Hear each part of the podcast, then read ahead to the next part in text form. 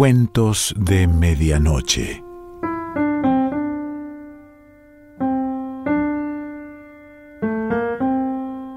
El cuento de hoy se titula Habla Quiché y pertenece a Silvia y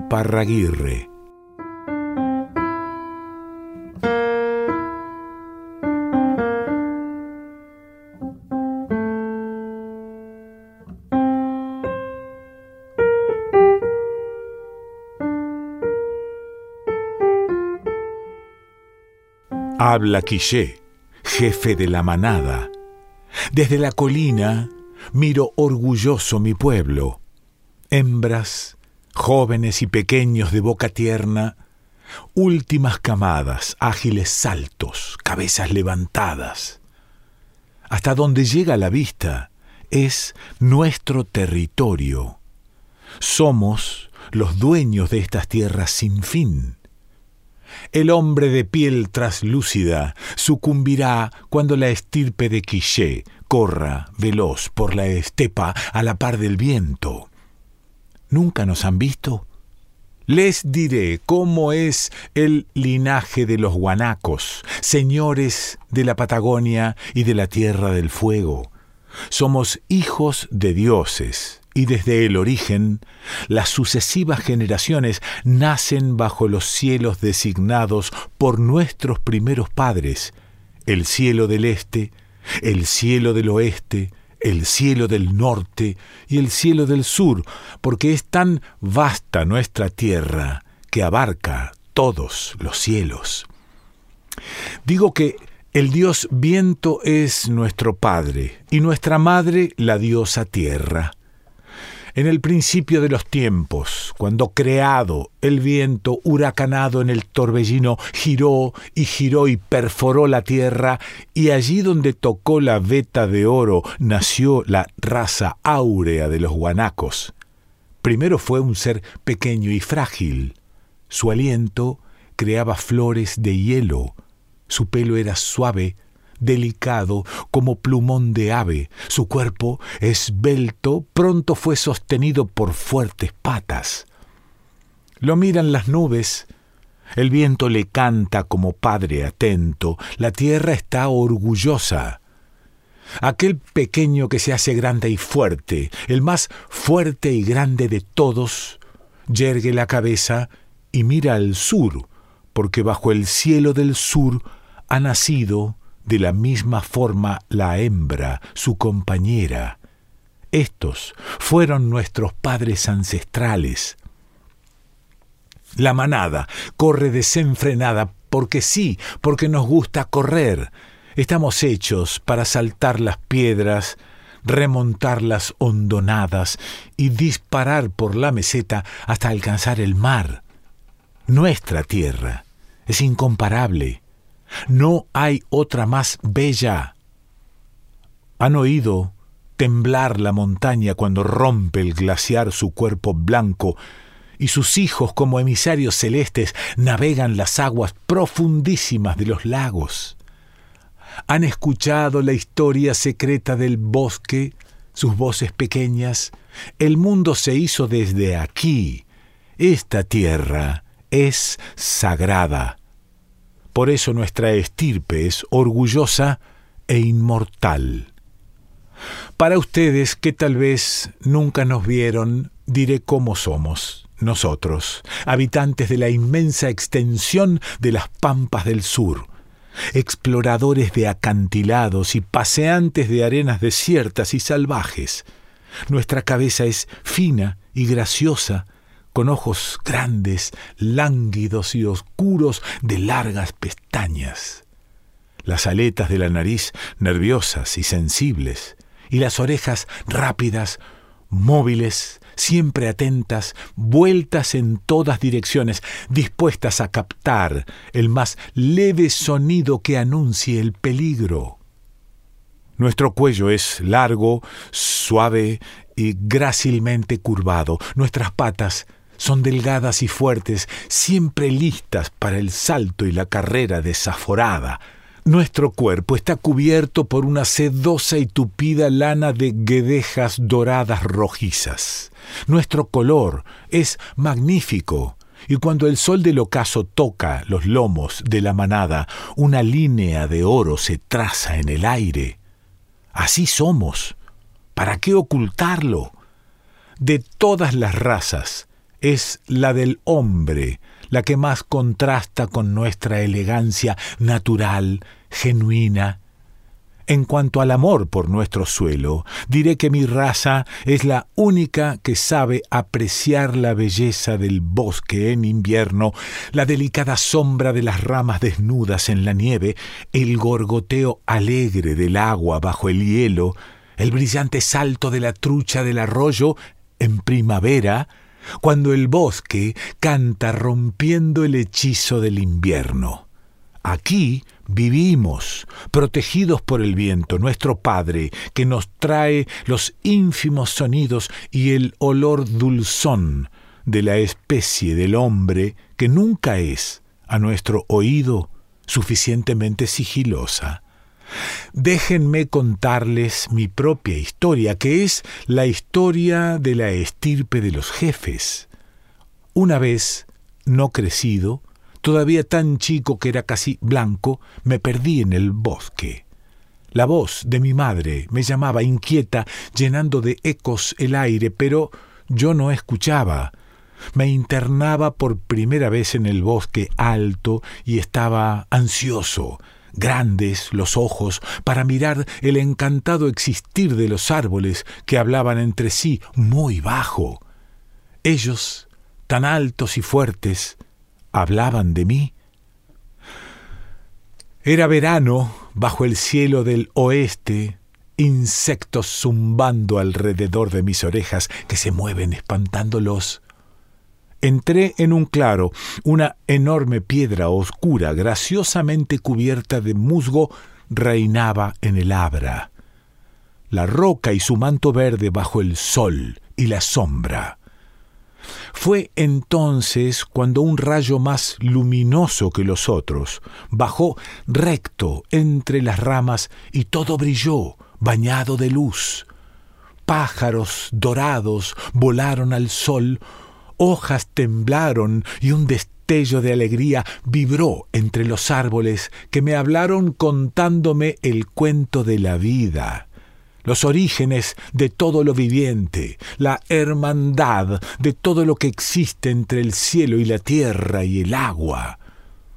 Mi madre sostuvo firmemente mis jóvenes patas y me habló mi padre entre el follaje, Quiché, que reinará en las vastedades como el cóndor en las cimas del aire y la ballena en el mar.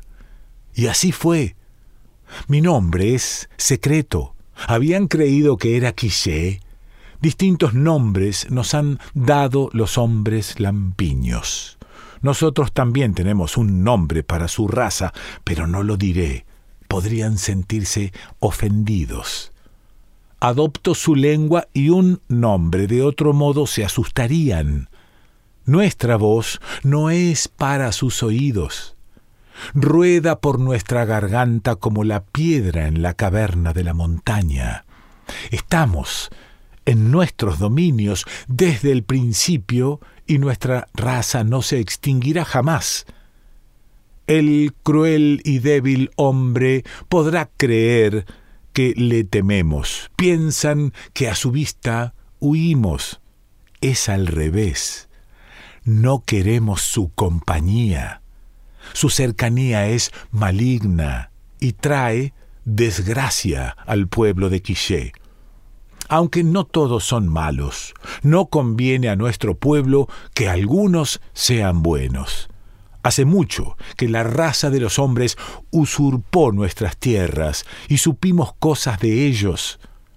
Los hemos observado largamente desde que llegaron bajo el cielo del norte, cuando la gran grieta estaba cubierta de hielo y siguieron hacia el cielo del sur.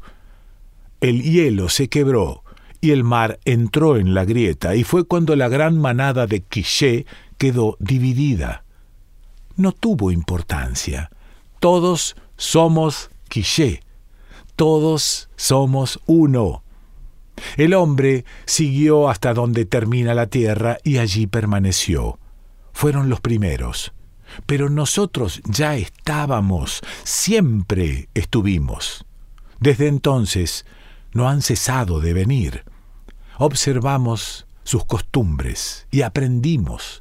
Nada los aflige más que sus despojos. Sufren ante el instante en que todo ha de cesar.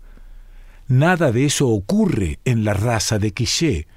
Un ser cierra los ojos y en el mismo instante otro ser idéntico los abre al sol, al viento, a la nieve.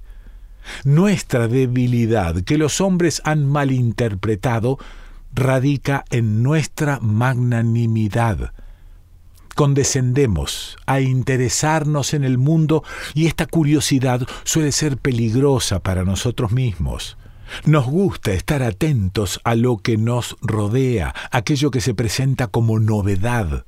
Los hombres, que son necios y no se detienen ante nada, han creído que nos quedamos con el cuello erguido y la mirada presa en ellos por temor, y han cometido la atroz acción de matar a muchos de los nuestros. Solo los estudiamos. Es más, queremos saber todo sobre los intrusos que no aprecian el lugar en que viven. Desde las colinas conocimos el asombro de ver cómo se engañan, se despojan y hasta se matan entre sí. Su especie es rara y única, ya que trabaja en contra de la manada. No conocemos otra igual. Pero no son asuntos nuestros tales cosas si perecen, mejor para nuestra raza. Han matado a muchos de los nuestros, jamás en enfrentamiento natural. Quisiera encontrar un solo hombre que hiciera frente a Quiché sin sus armas. Matan de lejos. Ya aprendió Quiché todas sus tretas y la manada se retira a la montaña. No somos los únicos que se apartan de él. ¿Conoce el cóndor? Un día extendió sus alas frente a mí y exclamó, Mira mis magníficas alas. Con ellas domino las montañas. Nadie puede llegar allí donde yo llego, pero la tierra es tuya, Quiché. Solo aprende a apartarte del hombre. Y de un oleaje encrespado del Padre de las Aguas surgió la gran cabeza de ballena. Mira mi tamaño, Quiché. Soy dueña de las aguas y de todo lo que en ella vive. Ven a verme en los veranos del cielo del sur. Solo aprende a apartarte del hombre.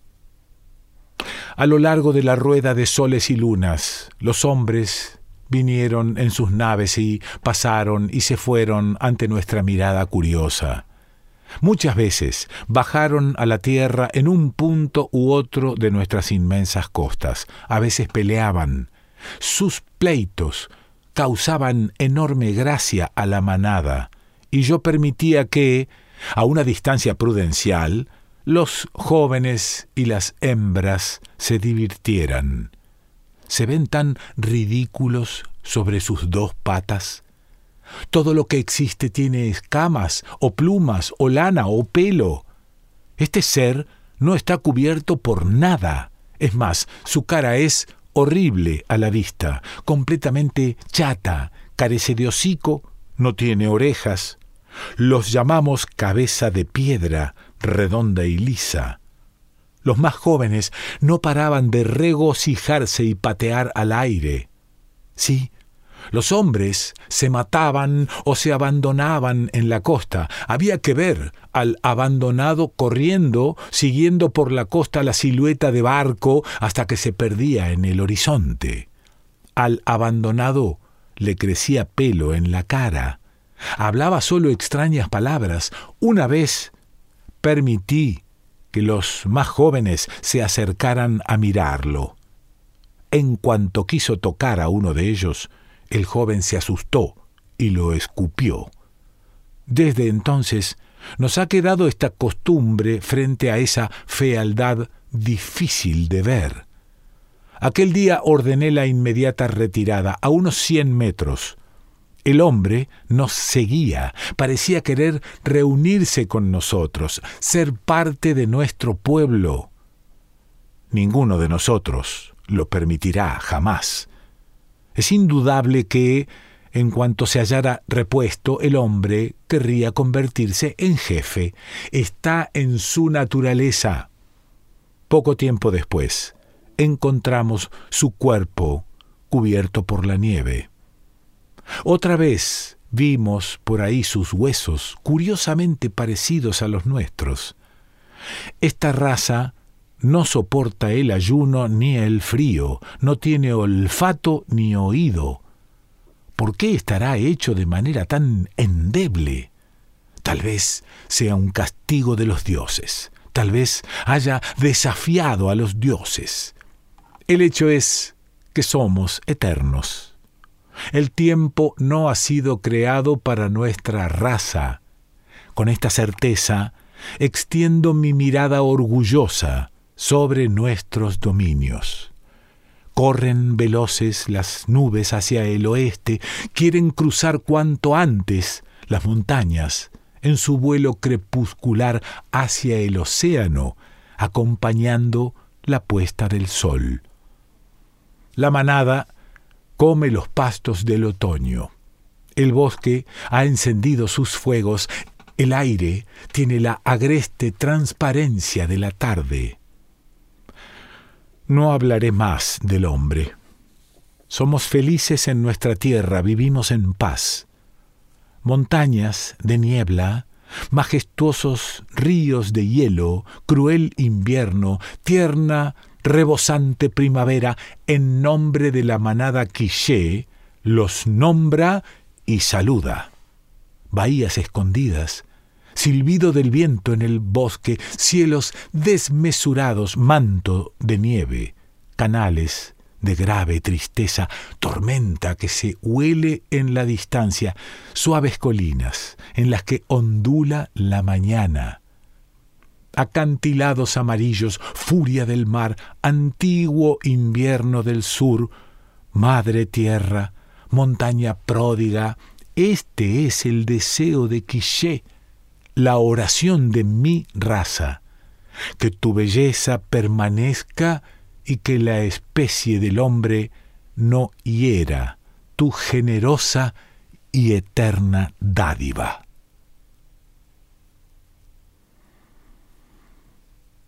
Silvia Iparraguirre.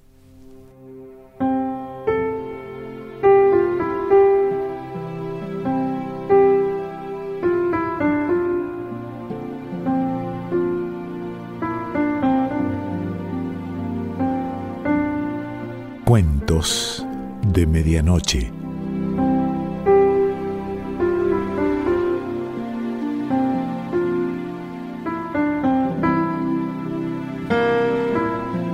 Selección Pancho Mondino. Idea y lectura Quique Pessoa.